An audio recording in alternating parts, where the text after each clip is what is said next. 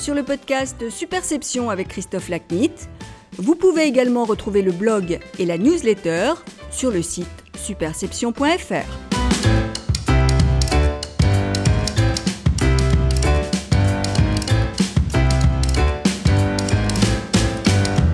Bonjour, je suis ravi de vous retrouver pour ce nouvel épisode du podcast Superception. Aujourd'hui, mon invité est Pauline Desroulettes, championne de France de tennis fauteuil et activiste pour la sécurité routière. Pauline mène un combat remarquable pour faire passer une mesure de bon sens qui permettrait d'améliorer significativement la sécurité des automobilistes et des piétons. Notre conversation traite donc de sécurité routière, mais aussi de tennis. Pauline commente notamment son accident de la circulation lui ayant occasionné la perte d'une jambe, sa reconstruction physique et psychologique, son combat pour la mise en place de tests d'aptitude régulés pour les conducteurs et de transport à la demande pour les personnes qui ne peuvent plus conduire, les enjeux politiques de cette démarche, son échange avec le conducteur à l'origine de son accident, le regard sur le handicap, les différences entre tennis fauteuil et tennis valide, son parcours jusqu'à son titre de championne de France de tennis fauteuil et son ambition de participer aux Jeux paralympiques de Paris.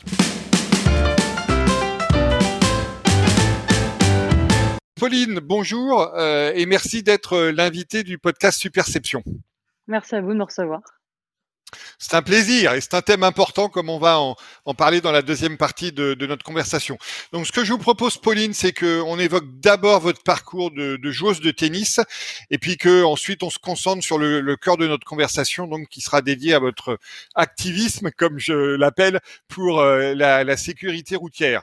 Alors euh, bon, moi j'ai fait pas mal de tennis, je peux plus jouer au tennis aujourd'hui du fait de, mes problèmes, mais euh, je voulais que du coup vous interrogiez un peu comme comme joueuse de tennis en, fauteuil pour voir est-ce que ça change beaucoup de choses en fait euh, dans, la manière dont vous pratiquez le tennis. Bon, évidemment, ça change les déplacements, mais est-ce que ça change aussi euh, les appuis au sol, l'équilibre entre le, bas et le haut du corps, le, transfert du poids du corps, la traversée de la, la traversée de la balle? Est-ce que c'est la ceinture abdominale qui donne l'élan plutôt que la, la, flexion? Enfin voilà, racontez-moi un peu tout ce qui est différent entre le, tennis en fauteuil et le, et le tennis valide. Effectivement, il y a, vous l'avez dit, il y a beaucoup de différences. Euh, le tennis fauteuil, ça reste du tennis, mais c'est aussi un autre sport puisqu'on a euh, évidemment le, un nouvel instrument de travail qui est le fauteuil roulant qu'il faut euh, réussir à dompter, à, manier. moi, c'était tout nouveau pour moi, donc il a fallu que que voilà, je m'y familiarise. c'est très physique, contrairement à, à, ce que je pensais. pour moi, le tennis en fauteuil, c'était assez tranquille, mais en fait, pas du tout. Euh, le haut du corps est évidemment euh, très sollicité puisqu'il faut être très très fort du haut, en tout cas le plus possible, pour, euh, pour gainer et, on va dire pour compenser le, le, manque d'appui au sol, puisque pour le coup on n'en a pas d'appui au sol. c'est nos deux roues qui, qui font office de nos jambes et ça demande évidemment beaucoup de, de renforcement musculaire sur, sur toute la ceinture abdominale, sur les bras. voilà, il faut être, il faut être gainé en permanence. Euh, et, euh, et, apprendre, comme je le disais, à, bien manier le fauteuil. Le, le, le déplacement en fauteuil, c'est très particulier.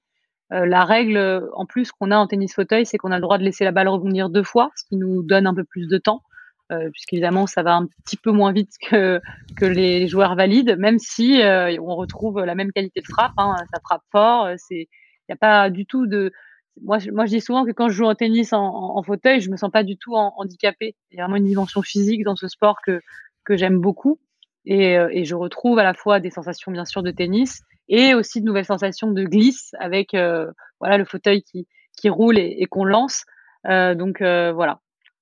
Donc vous avez mis combien de temps, Pauline, à vous adapter à ces, à ces nouvelles conditions de jeu avec le fauteuil? Et puis après, pour, pour raconter rapidement votre parcours, vous, vous, avez mis combien de temps à avoir le niveau pour devenir championne de France donc l'an dernier? Écoutez, moi, il, y a, il y a eu moins de trois ans en fait depuis votre accident. Oui, j'ai eu un accident il y a trois ans et, un peu moins d'un an plus tard, mon accident date de fin 2018 et en septembre 2019, quelques mois plus tard, j'ai commencé euh, l'entraînement euh, à haut niveau. Et euh, c'est vrai que le temps d'adaptation dans le fauteuil a été à la fois très long pour moi, mais bon, je, ne vais pas me plaindre. je me suis quand même vite habituée parce que parce que j'ai fait que ça. Hein, c'est devenu totalement ma vie et j'ai été très bien entourée par par ma coach qui m'a accompagnée euh, dans, le, dans ce, ce nouveau maniement-là. Euh, donc euh, voilà, j'ai, j'ai, je me suis entraînée intensivement dès septembre 2019. Euh, j'ai pas pu faire de la compétition tout de suite parce que le Covid nous a empêché malheureusement de, de, faire beaucoup de choses, mais ça m'a permis de bien m'entraîner, de, de, vraiment m'habituer à cette nouvelle pratique. Et euh, en 2020, si je ne m'abuse, 2021, je sais plus, 2021, un an et demi plus tard, j'ai effectivement eu ce, ce, titre de championne de France. Ouais, je crois que c'était juin 21. Ouais, c'est ça. Qui était euh, voilà la consécration de, de, de, tout le travail que j'avais fourni depuis depuis deux ans de tennis fauteuil. Euh, et aussi une, une, première revanche sur la vie parce que euh, il faut savoir que quand j'ai eu mon accident, euh, la promesse que je me suis faite, c'est de participer aux Jeux paralympiques à Paris en 2024. Donc, euh, ce chemin, il est fait de plusieurs étapes et les championnats, les championnats de France, c'était, ça en était une euh, qui était importante pour moi. C'était important d'être euh, championne de mon pays avant de, représenter la France aux, Jeux paralympiques. Donc, donc voilà, je, fais mon petit bonhomme de chemin et je suis, je suis ravie, dans, très épanouie dans cette nouvelle vie et, et prochainement, je vais reprendre la compétition internationale. Super. Et Pauline, vous aviez quel niveau en tennis en, valide avant? Et est-ce que vous aviez déjà cette, cette, âme de compétitrice qui vous mène à faire des, tournois? Euh, moi, j'avais un niveau de, de, seconde série, donc voilà, je, je, je jouais bien. J'ai toujours entretenu euh, ce niveau-là.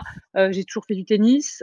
j'ai aussi passé un diplôme qui me permettait de donner des, des, des, cours de tennis à des enfants parce que j'avais plus le temps de faire la compétition, mais c'était important pour moi de garder un pied dans ce sport. Donc voilà, ça a toujours été un sport que j'ai beaucoup pratiqué euh, debout. Et d'ailleurs, c'était pour ça que c'était difficile pour moi au début de, de me faire l'idée de jouer en fauteuil, euh, parce que c'était difficile de, pratiquer un, sport qu'on avait toujours euh, pratiqué debout, euh, de le faire euh, cette fois-ci en fauteuil. Donc il y avait un, un blocage psychologique à, à, à, débloquer. Et, et, finalement, je regrette pas ce choix-là parce que c'est vrai que le tennis a toujours été mon sport et que aujourd'hui, je, je suis très épanouie.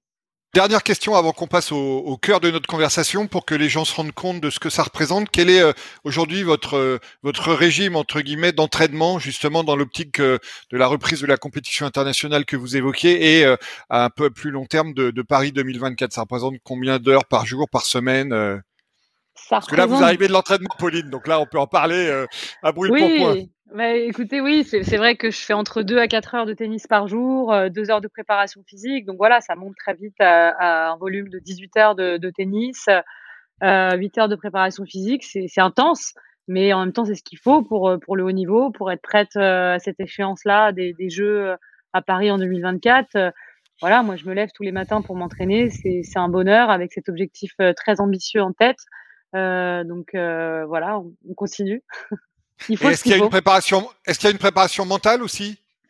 Il y a une préparation mentale effectivement très importante euh, que, que, voilà j'ai enclenchée euh, depuis euh, depuis le début de la saison maintenant où, euh, où j'ai un suivi après chaque chaque compétition on fait des débriefs avec mon préparateur mental on prépare les, les prochaines compétitions parce que voilà moi je suis je suis quelqu'un de, de, très entière et, et sur le cours il faut arriver parfois à dissocier on va dire ce qui se passe en dehors du cours et ce qu'il y a sur le cours. Et, c'est vrai que voilà, moi j'ai encore euh, j'ai une, sacrée personnalité, beaucoup de caractère et, voilà, il faut que j'arrive à, me calmer parfois, à temporiser. Donc euh, ça demande, on va dire, toute une préparation mentale en amont euh, qui fait, qui vraiment porte ses fruits. Hein. Moi, je le vois depuis que j'en fais. Euh, vraiment, il y, a, un avant et un après, et ça fait partie du haut niveau encore une fois.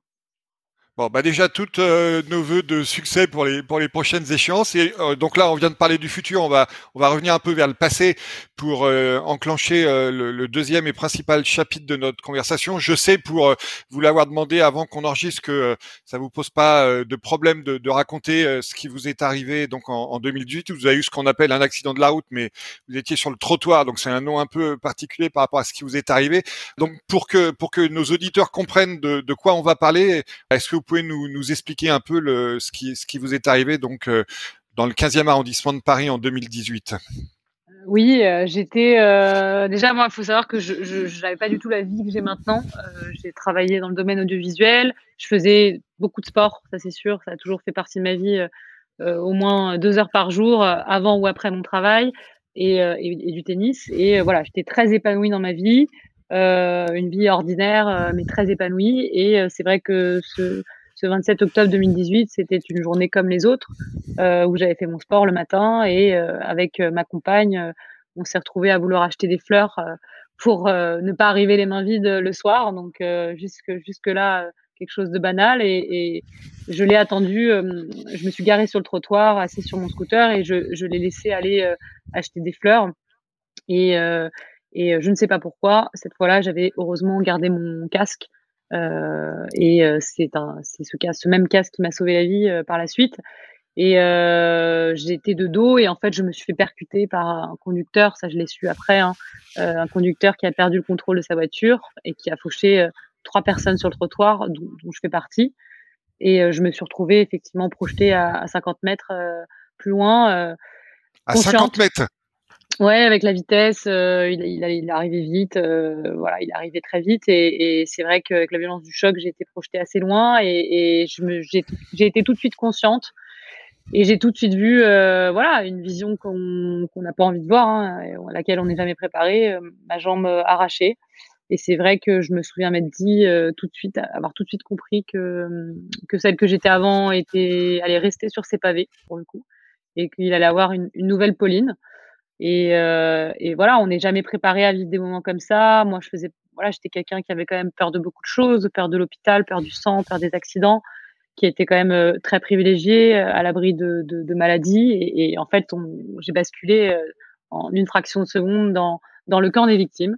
Et donc, ça a été évidemment très douloureux parce que j'ai tout de suite compris ce qui m'arrivait et, et, que, que voilà, j'avais perdu ma jambe. Euh, des gens euh, autour de moi, euh, voilà, on fait, ce qu'il fallait entre guillemets. On, voilà, on posait des garrots, donc ça m'a aussi permis de, survivre.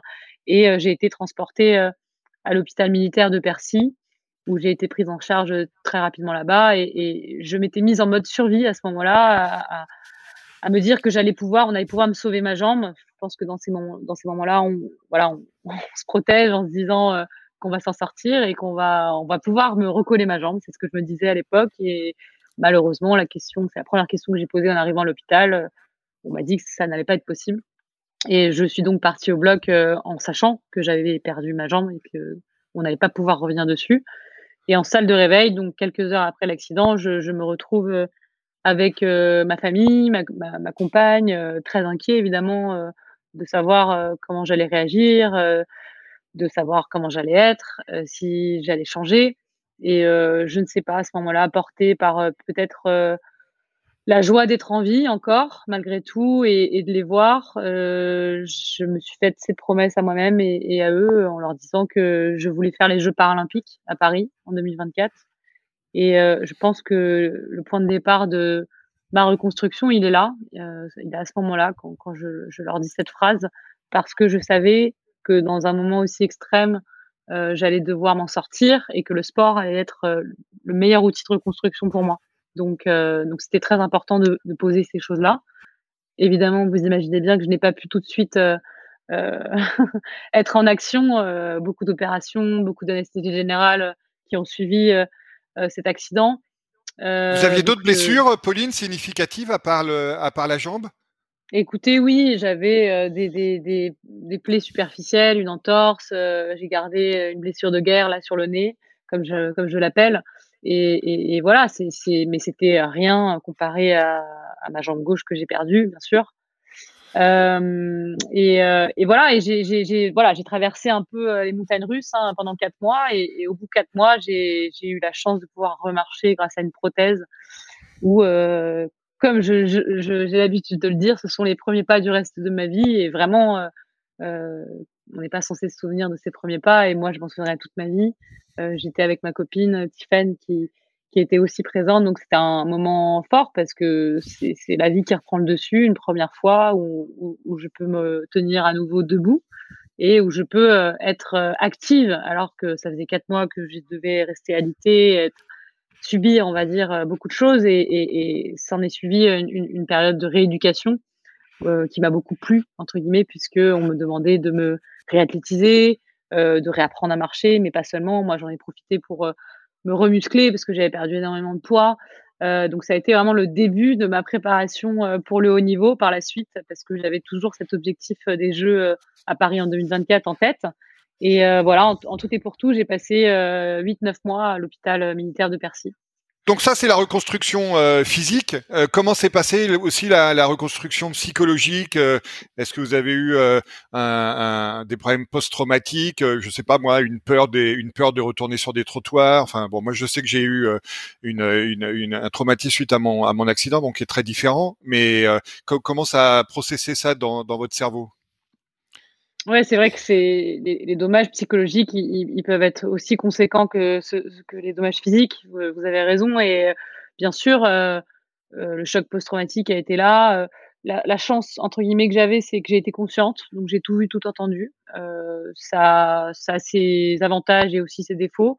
mais il a fallu effectivement traiter très vite ce que ce qu'on appelle les flashs de l'accident. moi, j'ai été tout de suite accompagnée à l'hôpital euh, par un thérapeute qui me faisait faire euh, des séances de MDR, qui est une technique réputée pour les chocs post-traumatiques, notamment avec le, mouvement des yeux, où, on essaye de, balayer les flashs douloureux et de les rendre plus supportables.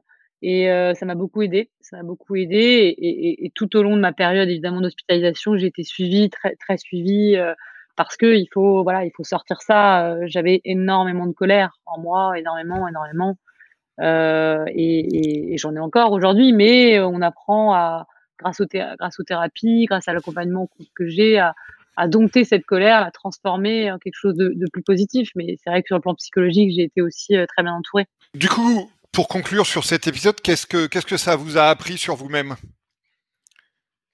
Est-ce que ça a révélé euh, des choses que, que, vous aviez enfouies et que n'avaient pas encore euh, émergé ah ben c'est sûr que cette période-là de ma vie, euh, moi, je pensais pas que je, pouvais en ressortir plus forte et en vie, tout simplement. Encore, comme je l'ai dit tout à l'heure, j'étais quelqu'un qui avait quand même peur de beaucoup de choses et, c'est vrai que de, survivre à à, quand même une sacrée horreur comme celle que j'ai vécue, bah c'était c'était assez dingue. ça m'a appris que que chacun et pas seulement moi, parce que j'ai été très bien entourée aussi. j'ai eu l'exemple l'exemple de combattants autour de moi que chacun est, capable de trouver des ressources inimaginables en soi pour s'en sortir. Quand vous dites combattants, évidemment, hein, c'est les, les militaires de les, les, militaires blessés, je suppose, qui, qui arrivent à, à, à Percy. Oui, oui, c'est ça, des, de, soldats qui avaient été blessés en opération extérieure et qui revenaient euh, abîmés et, avec une, une résilience qui, qui moi, m'a beaucoup inspiré. Et, c'est pour ça qu'en voyant ces, ces, soldats-là, j'ai appris qu'il fallait jamais, jamais me plaindre parce qu'il y avait toujours pire que soi. Et j'ai d'ailleurs vu, euh, tellement pire que moi euh, là-bas que j'ai tout de suite compris que j'avais de la chance, que j'étais privilégiée, que j'allais pouvoir être debout à nouveau, contrairement à d'autres. Et voilà, c'est bien sûr, on a, j'ai appris qu'il faut relativiser, mais là, ça prend tout son sens quand on vit une situation aussi dramatique que, celle-là. Oui, y a, y a, on fait, on pèse le pour et le contre, et il y a des choses qui tout de suite deviennent euh, dix fois moins graves euh, qu'avant. Donc, euh, ça permet d'avoir une vision différente de la vie. C'est clair, ça c'est un point qu'on partage. Euh, alors, on va évoquer maintenant votre euh, activisme donc euh, en, en, matière de sécurité routière. Donc, votre combat, Pauline, c'est de faire en sorte que tous les conducteurs et, et pas uniquement, je, je le précise d'emblée, pas uniquement les, les personnes âgées comme celle qui, qui est à l'origine de votre accident, que bien tous les conducteurs, tout au long de leur parcours de, de conducteur, passent régulièrement des, des visites médicales bah, pour checker euh, qu'elles sont, euh, qu'ils sont en l'occurrence en, en, état de conduire. Alors c'est une mesure qui paraît d'un bon sens euh, phénoménal euh, et donc un combat auquel, à mon avis, on ne peut que, que, que souscrire. Euh, quelles seraient donc, pour préciser un peu après après cette brève introduction liminaire, quelles seraient les, les les modalités de ce dispositif? Si j'ai bien compris, je crois que euh, l'écart entre les visites euh, se, réduirait au fur et à mesure du parcours du conducteur et donc de la prise d'âge. Effectivement, euh, vous l'avez très bien, très bien dit, il s'agit de, mettre en place un projet de loi visant des tests d'aptitude à la conduite pour tous les conducteurs, pas seulement les personnes âgées, et avec une fréquence plus régulière pour le coup à partir d'un certain âge, parce que on estime que passer un certain âge, à statuer avec le gouvernement, on, a besoin d'un contrôle, d'un check euh, plus resserré euh, que lorsqu'on a 20 ans, et c'est normal, et, on n'est pas tous égaux euh, là-dessus. Il y a des gens à 80 ans qui sont en pleine forme et beaucoup plus frais que d'autres à 50, et, réciproquement, il y en a qui sont beaucoup moins en forme. les modalités de, ce projet de loi, elles, sont, elles seraient simples, c'est que tous les 10 ans pour tous les conducteurs. On repasse une visite médicale devant un médecin agréé à la conduite qui, voilà, qui, qui ferait des tests dédiés à, à vérifier, valider les, capacités cognitives, sensorielles d'un conducteur.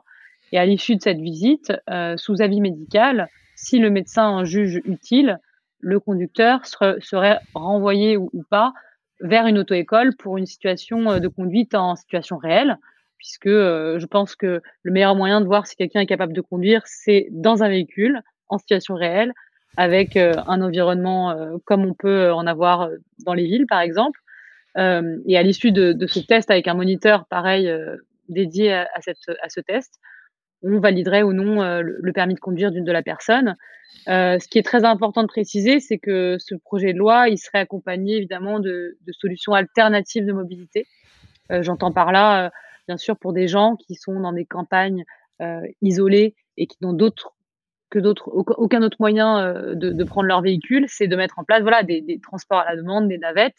Et c'est vraiment le, gros chantier de ce projet de loi sur lequel je travaille avec le ministre, le ministre des Transports, euh, le ministre des Solidarités aussi, euh, euh, Madame Sophie Cluzel, qui elle connaît bien le sujet puisque il existe beaucoup de transports adaptés pour les personnes en situation de handicap, mais qui ne sont pas exploités totalement.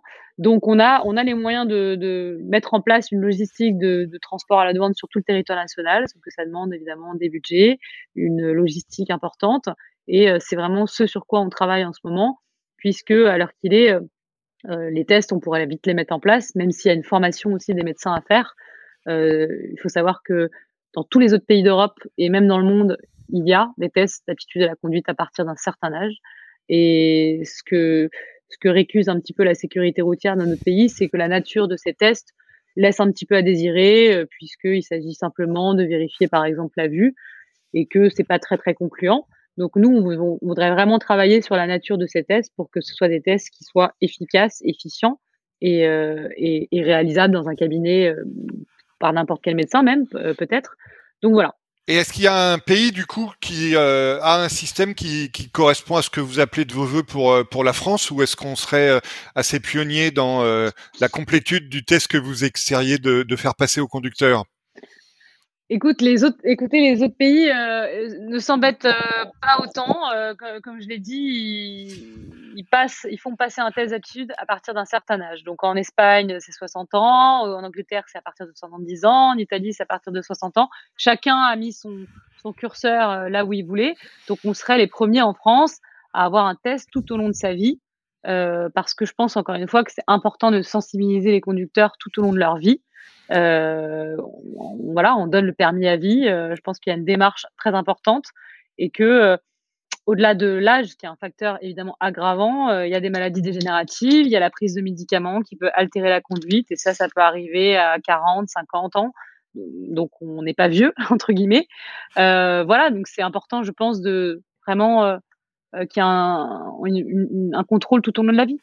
Euh, comment, du coup, ce combat a-t-il commencé, Pauline? Si, mes infos sont bonnes, c'est votre papa, je crois, qui a lancé une, euh, une, une, pétition. Mais du coup, comment vous avez décidé de vous investir, en plus de votre objectif olympique, euh, et donc de passer une partie significative de, de, votre temps à faire le tour des ministères, des médias, etc., pour, pour promouvoir ce combat? Qu'est-ce qui, qu'est-ce qui vous a amené à faire ce choix? C'est vrai que c'est parti d'une pétition qu'avait lancée mon père à, l'époque de mon accident, euh, avec euh, toute sa colère de, papa, je pense. Euh, c'est dit naturellement, comme beaucoup de gens à l'époque, mais c'est dingue que qu'un monsieur de, 92 ans puisse encore conduire, aussi diminué qu'il soit. donc en France, c'est quand même dingue, quoi. Et, donc il a lancé cette pétition qui a, qui a eu beaucoup de succès, qui, qui a recueilli plus de 100 000 signatures et voilà, il y a eu un vrai engouement qui ne date pas d'hier. Hein, euh, c'est vrai que les seniors au volant, on en a souvent entendu parler. Et euh, d'ailleurs, j'aime toujours préciser que, que voilà, il ne s'agit pas de seniors au volant parce que je pense que c'est important de ne pas stigmatiser une partie de la population. Encore une fois, il n'y a pas que les seniors qui peuvent être dangereux au volant, euh, très important. Mais qu'en tout cas, c'est vrai que c'est grave en France, alors même qu'on soit très investi sur les questions de sécurité routière, il n'existe rien autour du permis de conduire. C'est-à-dire qu'on est en infraction quand on, on boit de l'alcool et qu'on prend de la drogue mais on ne l'est pas quand on ne voit rien, quand on n'entend rien et quand on n'a plus de réflexe au volant. Donc c'est quand même très très compliqué. et donc il a lancé cette pétition et moi j'ai repris le combat, on va dire quand j'en ai eu un peu plus la force quelques mois après l'accident parce que parce que ça me tenait à cœur et parce que je je dans, dans, le meilleur des possibles, je, je voudrais que ça n'arrive plus jamais. Et, et je pense qu'on c'est à notre portée de faire quelque chose. il faut convaincre évidemment le gouvernement qui qui est réticent d'embêter encore les Français avec la voiture, parce que c'est sacré en France la voiture, qui est réticent parce qu'on touche un électorat, qui est réticent parce que ça demande un budget. Et qui a vu les, 80 km/h être un grand succès populaire. Voilà, ils sont traumatisés par euh, le tollé des 80 km/h, euh, ils en ont marre d'embêter les Français avec, euh, avec la voiture, mais c'est vrai que moi, depuis le départ, depuis je travaille avec la sécurité routière et effectivement sollicite plusieurs ministères qui, voilà, tout le monde est d'accord, hein, tout le monde est d'accord, euh, franchement, pour, euh, pour ce projet de loi. Après, il faut qu'il soit recevable, acceptable pour tous. Donc, ça demande justement les, solutions alternatives de dont, dont je parlais. Mais, euh, mais voilà, c'est sûr que l'opinion publique est prête à accueillir une mesure de la sorte et, et, et, on y arrive. Et moi, je ne vois une vraie évolution depuis que j'ai eu mon accident sur l'écoute, sur les actions du gouvernement qui est en train de se dire qu'effectivement, il faut vraiment faire quelque chose parce que depuis mon accident, vous imaginez bien qu'il y en a eu d'autres, il y en a eu d'autres et euh, ça arrive de plus en plus souvent. Et euh, moi, à chaque fois, ça me, ça me brise le cœur et j'ai beaucoup de chagrin quand je lis euh, dans les médias des accidents avec, des circonstances un peu similaires que les miennes, voilà, où il y a une inversion de pédale, où il y a un contresens et que voilà, il y a une personne de plus qui conduisait, qui n'aurait plus dû conduire. Et c'est à notre portée, encore une fois, de, de, limiter euh, des accidents euh, qui pourraient être évités. Comment euh, la mayonnaise entre guillemets a-t-elle pris? Parce que bon, lancer lancer un combat comme ça, c'est évidemment noble, mais c'est pas forcément évident. Donc, qu'est-ce qui fait que vous êtes aujourd'hui si visible et avec autant de, de connexion sur ce combat? Qu'est-ce qui qu'est-ce qui a déclenché ou progressivement amener euh, l'écho que, vous rencontrez Et puis question corollaire que je vous pose dans la foulée, euh, comment se passe la campagne présidentielle pour vous? Est-ce que c'est une opportunité de faire bouger les choses ou est-ce que c'est plutôt un mauvais moment à passer? Parce que comme vous le dites, euh, voilà, c'est, pas forcément euh, une action qui peut se faire sans un certain courage politique, celle, que vous réclamez. Le courage politique, c'est, exactement le, terme adéquat et, il en manque encore cruellement, quel que soit le parti. Euh, écoutez comment j'ai fait? Moi, j'ai interpellé euh, Monsieur Castaner à l'époque euh, sur ce sujet-là, que j'ai eu l'occasion de rencontrer lors d'un passage en radio. Et voilà, c'est un concours de circonstances. On s'est retrouvés au même endroit au même moment. Et il avait réagi sur mon accident en disant à l'époque que non, qu'il s'agissait de la responsabilité de chacun et des familles d'encadrer la conduite d'une personne. Et c'est vrai que moi, ça m'avait révolté. Et, à ce moment-là, quand je l'ai croisé, je lui ai dit tout simplement, il faut qu'on voit, monsieur, le ministre. Et oui, il avait baissé les yeux et on s'était vu et là-dessus, il avait tenu parole puisqu'on s'était vu rapidement. Et, de là, voilà, les connexions sont faites avec la sécurité routière, notamment la, déléguée, la interministérielle de la sécurité routière, qui évidemment travaille sur le sujet, qui est consciente de cette problématique-là, qui est encore dans une démarche de prévention.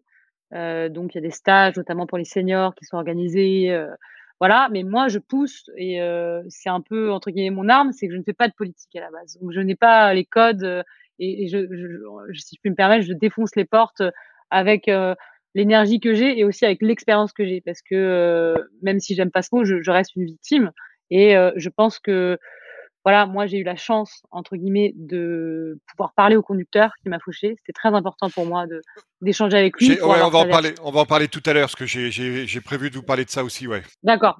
Bah, en tout cas, voilà, ça fait partie des choses que, en tout cas, que je défends avec la sécurité routière, avec les différents ministères, parce que ce projet de loi, il, il, concerne plusieurs acteurs, les, que ce soit les médecins, que ce soit les auto-écoles, euh, que ce soit les transports. Euh, donc, euh, donc voilà, c'est beaucoup d'acteurs à mettre en connexion c'est un long combat. Euh, je sais qu'on y arrivera. Euh, pour répondre à votre deuxième question, les élections présidentielles, elles sont pas super favorables, on va dire, à, ce moment-là, parce que il y a une espèce de réticence. Tout est verrouillé. Euh, évidemment, on est en campagne. Et à la fois, ça va être un sujet présidentiel. ça l'est déjà. Et, et moi, j'ai prévu, en exclusivité, je vous dis que j'ai prévu de faire une campagne de sensibilisation à, à, la sécurité routière, justement avec ce sujet-là, des aptitudes à la conduite. Euh, à l'image des spots euh, qu'on peut voir euh, à l'antenne, voilà, de, sensibiliser les gens sur ces problèmes qu'on peut rencontrer avec des vraies victimes qui ont été victime de, vrais accidents de la route, je serai incarnante dans un des spots que qu'on va réaliser. Et voilà, l'idée c'est de diffuser cette campagne de sensibilisation on va dire de ma part, moi c'est une, initiative citoyenne pour essayer de sensibiliser, puisque encore aujourd'hui la sécurité routière est dans une dynamique de prévention. Donc j'obéis et je fais de la prévention, en attendant évidemment qu'il y ait des mesures qui soient prises. Bon bah écoutez Pauline, on va on va tous supporter ce, cette action. je voulais vous parler un peu quelques instants du, regard sur le sur le handicap, euh, pour vous demander quel était vous votre regard avant euh, d'être en en situation de handicap et, et quel est aujourd'hui le, le, regard des gens sur sur votre situation. Et, et à ce sujet, je voulais euh, partager avec vous une, une citation euh, que que j'avais évoquée sur sur le blog Superception il y a il y a huit ans et j'ai relu l'article ce matin d'une d'une athlète olympique para-olympique américaine qui s'appelle April Holmes et qui a été championne olympique et championne du monde du 100 mètres et qui est euh, bah, dans votre situation amputée euh, au-dessus du genou d'une euh, d'une jambe et qui avait expliqué à, l'époque de bah, du, du, top de sa carrière que en fait tous les gens avaient des limitations et que les gens qui étaient en situation de handicap, la seule différence, c'est que leur, leur limitation était visible. Voilà, et c'est une phrase qui m'avait, euh, en plus, je l'avais lu quelques années après moi mon, mon propre accident, donc ça m'a évidemment beaucoup beaucoup intéressé, et donc j'avais fait un article pour pour pour promouvoir cette cette cette vision des choses. Donc voilà, je voulais votre regard sur la perspective que, Holmes mettait sur euh, sur le handicap en général et la situation des, des gens handicapés et des valides. Et puis bon, quel était vous votre regard et quel regard des autres sur vous maintenant? Voilà, ça fait trois questions en une. Désolé. Non, non, c'est très intéressant et je, je suis d'accord avec avec cet athlète. Effectivement, je pense qu'on on est tous handicapés quelque part. Il y en a qui sont handicapés du cœur, euh, de la tête, euh, voilà, et qui, seront toujours euh, moins heureux que, qu'une personne en situation de handicap physique. Donc, je pense que c'est une façon de voir les choses. moi, j'avais beaucoup de préjugés d'a priori sur le handicap avant mon accident, comme encore beaucoup de gens, parce qu'on est très en retard sur notre culture de handicap en France. handicap en France égale fauteuil roulant. Et il faut savoir que 80% de, de l'handicap est invisible. Et, donc, ce n'est pas forcément un fauteuil roulant, le handicap. Et encore aujourd'hui, moi, je me bats contre ça parce que je, à la fois, je, vis ce qu'est le, handicap visible, puisque je porte une prothèse, donc forcément, euh, euh, parfois, euh, quand je suis en short, par exemple, on peut pas la rater. Et à la fois, je, je vis des situations d'handicap invisible, où j'ai le pantalon baissé et que je, marche presque, comme tout le monde. Et, donc, ça ne se voit pas. Et il y a un regard un peu désobligeant parfois quand, par exemple, je, à l'aéroport, je veux passer euh, bah, dans la file des personnes en situation de handicap. Et voilà, où il faut se justifier en permanence. Et euh, c'est parfois humiliant. Et, et c'est là qu'on se dit, voilà, il y, a un vrai travail d'éducation à faire euh, sur le handicap. Euh, mais encore une fois, moi, je suis passée par là. Euh, le fauteuil roulant, pour moi, ça c'est trop handicapé. Et j'ai dû me faire à l'idée et, transformer ça en, me disant, mais pas du tout. En fait, il y a une dimension tellement physique dans, le, tennis fauteuil, en tout cas avec l'utilisation malgré tout d'un fauteuil roulant. Donc, c'est une façon de voir les choses et tout est une question, je pense, d'éducation. Euh, donc voilà, moi, j'essaye de, à travers mon expérience personnelle, de, livrer un message comme quoi il faut se, il faut s'éduquer, il faut se renseigner, il faut s'intéresser, il faut être assez ouvert d'esprit pour comprendre que l'handicap, ça dépend de la manière dont on le vit et que, encore une fois, dans certaines situations, la plupart des joueurs en tennis fauteuil, dans mon univers, ils vous diront qu'ils ne se sentent absolument pas handicapés quand ils jouent au tennis. Pour rebondir sur ce que vous disiez, moi je suis en situation de handicap à cause de mon dos, mais je suis dans la catégorie, vous expliquez, je suis en handicap invisible. Et donc je suis exactement dans la catégorie de ce que vous racontiez sur le... J'ai une carte d'handicapé, donc je vais dans les fils. Euh, parce que le problème c'est que si je fais la queue, moi je vais terminer en fauteuil roulant, parce que mon, mon, je peux pas rester debout par exemple. Ça fait partie des choses que, que mon dos ne supporte pas. Euh, et donc effectivement, euh, les gens voient arriver quelqu'un bon qui, qui marche pas très vite, mais qui globalement est, est debout et droit, euh, et, euh, et ils le voient passer dans les, dans les fils enfin les doubler dans les fils, etc. Et effectivement, j'ai la, désapprobation dont vous faisiez état il y a, trois minutes à propos du handicap invisible. Et c'est vrai que c'est pas un truc auquel j'avais pensé jusqu'à ce que vous les vous le formalisiez. Donc euh, voilà, c'est euh, c'est tout à fait juste. Alors, euh, je voulais vous poser aussi une question sur la relation entre votre carrière de, championne de, tennis en fauteuil et votre combat d'activiste parce que vous avez certainement suivi les, derniers JO et dans les derniers JO Simone Biles la, gymnaste a expliqué que si elle continuait sa carrière de gymnaste c'était en grande partie notamment pour pouvoir continuer ce combat d'activiste contre les abus sexuels dont elle avait été victime avec plusieurs centaines de, jeunes gymnastes américaines et qu'elle voulait avoir toujours ce, rayonnement médiatique pour s'assurer que les responsables étaient euh, bah, justement tenus pour responsables de, de, leurs actes. Donc est-ce que vous, il y a aussi cette part de motivation dans euh, votre compétitivité tennistique? Écoutez, mon, projet, en tout cas mon objectif numéro un, c'est les Jeux. Euh, évidemment, euh, je serai en paix une fois que le projet de loi que je défends sera, sera passé. Donc c'est deux combats différents. Euh, mais je me suis jamais servi de l'un pour servir l'autre. C'est-à-dire que moi, euh, après mon accident, j'ai été médiatisée euh, parce qu'il s'agissait d'un gros, grave accident en plein Paris, donc qui a fait écho. Donc les, journalistes se sont emparés du sujet. Et je je, faisais pas de je m'étais pas engagée dans ma nouvelle carrière sportive à ce moment-là, et j'ai pris la parole, et notamment sur le projet de loi que je avant même d'être sportive de haut niveau. Donc j'ai envie de vous répondre que que non. Après, bien sûr, euh, euh, si je vais sur un plateau télé pour parler d'un projet de loi et, qu'on m'identifie en disant que je suis championne de France de tennis fauteuil, évidemment que c'est la vérité. Donc, je vais pas dire le contraire. Mais euh, je vais pas me servir de, ma carrière pour pour avoir un rayonnement médiatique plus important par rapport au projet de loi. C'est pour moi, c'est deux deux combats différents pour rebondir sur ce que vous commenciez à évoquer tout à l'heure, euh, que je voudrais approfondir quelques quelques instants. Donc j'ai lu effectivement, comme vous le disiez, que vous aviez euh, échangé avec euh, avec votre conducteur et que le procès du dit conducteur aurait dû avoir lieu ce mois-ci et que il, il, est mort donc je crois au mois de novembre à 94 ans. Il avait 92 ans comme vous l'avez dit tout à l'heure au moment de, de l'accident. et donc du coup vous avez été privé du procès qui aurait été aussi une étape importante, bah, notamment sur le plan émotionnel dans, dans votre construction. Donc quelques petites questions en rafale là-dessus. Euh, bah, comment s'est déroulé de ce que vous pouvez en raconter euh, l'entretien avec le, conducteur. Euh, peut-être une question naïve de ma part, mais je la pose quand même. le, le, dit conducteur, il n'a pas eu envie de, s'associer à votre combat en disant bon bah voilà ce que le ce que le fait que moi je sois pas suivi médicalement a, a causé pour pour, pour cette pauvre euh, jeune femme qui a, qui a été victime de, bah, de quelque chose qui était évitable. Euh, et puis voilà, comment vous vous ressentez avec ce, ce procès qui n'a pas eu lieu?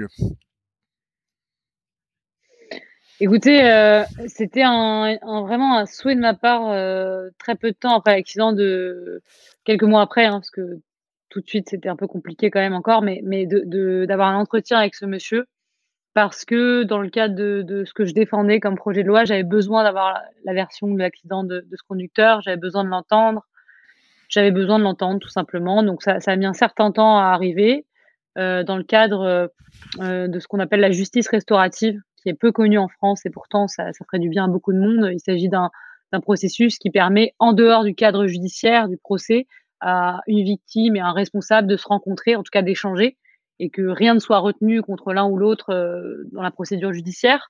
Donc c'est un temps de dialogue avec une médiatrice qui permet voilà d'échanger et de parfois régler euh, euh, beaucoup de choses au niveau émotionnel. Et, moi ça a été mon cas puisque un an après l'accident, juste après le premier confinement, j'ai pu avoir cet échange avec ce monsieur et sa femme qui étaient avec lui dans la voiture et c'est vrai que ça a été un moment fort qui a duré un certain temps. On s'est on s'est vu euh, en visio. Euh, on s'est pas vu en vrai, mais c'était peu importe. C'était moi j'avais besoin de mettre un visage euh, sur cette personne.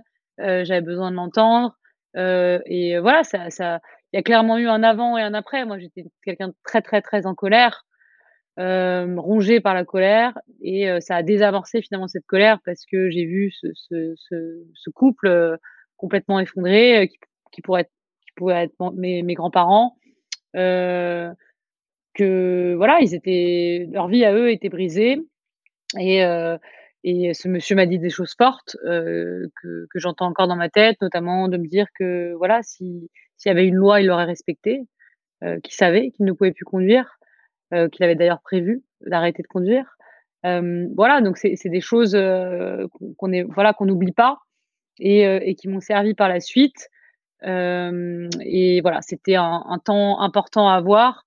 donc je suis contente de l'avoir eu, même si effectivement ce monsieur est décédé et, et le procès symbolique n'a pas eu lieu. Ça c'est un autre sujet, mais il y a une lenteur judiciaire en France qui est, qui est inadaptée par, pour les victimes et, et, qui est douloureuse à encaisser parce que ça réactive euh, une colère que moi j'avais balayée et ça a été un, un, autre moment un peu difficile à gérer euh, là dernièrement euh, quand, quand, quand j'ai su que le, pro, le procès n'allait pas avoir lieu parce que la reconnaissance judiciaire elle est parfois symbolique mais tout aussi importante pour les victimes et, et voilà euh, moi c'était un accident de la circulation banale avec trois victimes avec un responsable et que euh, l'instruction était close depuis un an et qu'il fallait, simplement qu'un, qu'un, que quelqu'un mette un coup de tampon pour que le, on ait la date du procès. Donc c'est, difficile parfois de se dire, en fait, ça, dépendait que de ça.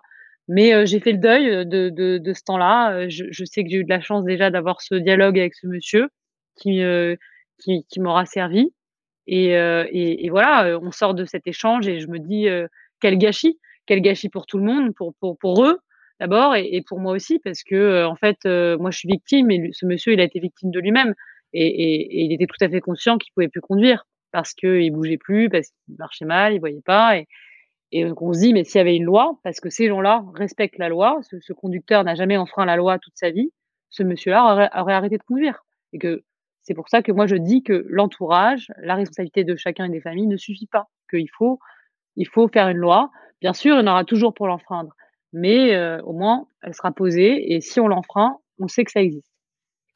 Alors, euh, Pauline, je vais vous poser peut-être la question, même pas peut-être, certainement la question la plus importante de toute notre conversation, c'est euh, voilà, toutes les personnes qui nous écoutent, euh, comment peut-elles, peuvent-elles aider votre combat si elles le souhaitent? Quel, est le quel est le call to action? Qu'est-ce que que les gens peuvent faire pour vous aider à faire passer ce projet de loi? Moi déjà de, de, me suivre sur les différents réseaux sociaux, ça me fait très plaisir, ça me donne beaucoup de force. L'entourage, la team, l'équipe est très importante, même si je fais un sport individuel, euh, j'ai besoin d'une équipe autour de moi. Donc euh, suivez-moi sur les réseaux sociaux. Et prochainement, euh, je vous le disais tout à l'heure, je vais donc sortir une campagne de sécurité routière et ça me tenait à cœur de faire participer les gens qui me suivent symboliquement pour que ça soit une action citoyenne de la part de tous. Donc, je vais mettre en ligne prochainement une cagnotte symbolique, participative, pour que chacun puisse apporter sa petite pierre à la réalisation de, de ces spots de sécurité routière pour que ça serve au plus grand nombre. Eh ben écoutez, voilà, à bon entendeur, salut. Euh, Pauline, comme vous le savez peut-être, euh, tous les épisodes du podcast Superception se terminent par une question d'actualité. Bon, donc nous, dans notre cas, euh, deux passionnés de tennis qui parlent au lendemain de la finale de, de l'Open d'Australie, la question d'actualité est assez évidente euh, à déterminer. Qu'est-ce que euh, vous avez pensé du 21e Grand Chelem de, de Nadal et puis peut-être plus globalement aussi de la victoire d'Ashley Barty ou d'autres ou d'autres événements de, de cet Open d'Australie qui s'est finalement terminé beaucoup mieux qu'il n'avait commencé? Écoutez, euh, oui, avec plaisir, très beau tournoi. L'Open d'Australie, c'est un très beau tournoi euh, et, le tableau euh, féminin était aussi très intéressant cette année, j'ai trouvé, avec la victoire d'Ashley Barty. Mais j'ai surtout envie de parler de, de Rafael Nadal, qui pour moi est un véritable exemple, modèle, un combattant. J'ai suivi cette finale avec énormément d'attention et c'était incroyable. C'était incroyable et vraiment inspirant pour moi qui joue au tennis maintenant et qui peut passer par des moments de compétition comme comme celui-ci, euh, de, voir ce, combattant euh, passer par toutes les phases. Et c'est bien, est, on, peut, aussi associer ça à, la vie, où parfois on, a des montagnes russes, on, est tout en bas pour se, re, se relever et, repartir tout en haut, puisque Rafael Nadal, euh, dans cette finale, il est passé par tous les états pour finalement sortir vainqueur, donc mental de guerrier. Et je pense que c'est ce qu'on retiendra vraiment de, de, de, de cet Open d'Australie finalement, c'est ce Nadal qui est monstrueux. Eh, écoutez, c'est sur cette qualification euh, de, de Raphaël Nadal que euh, on va euh, terminer cette conversation à laquelle je vous remercie beaucoup, Pauline, d'avoir participé. Puis encore une fois, tous nos voeux pour Paris 2024 et surtout à plus courte échéance pour le, pour le projet de loi. Merci beaucoup, merci à vous. Merci d'avoir suivi cet épisode du podcast Superception. Vous pouvez également retrouver le blog et la newsletter sur le site superception.fr.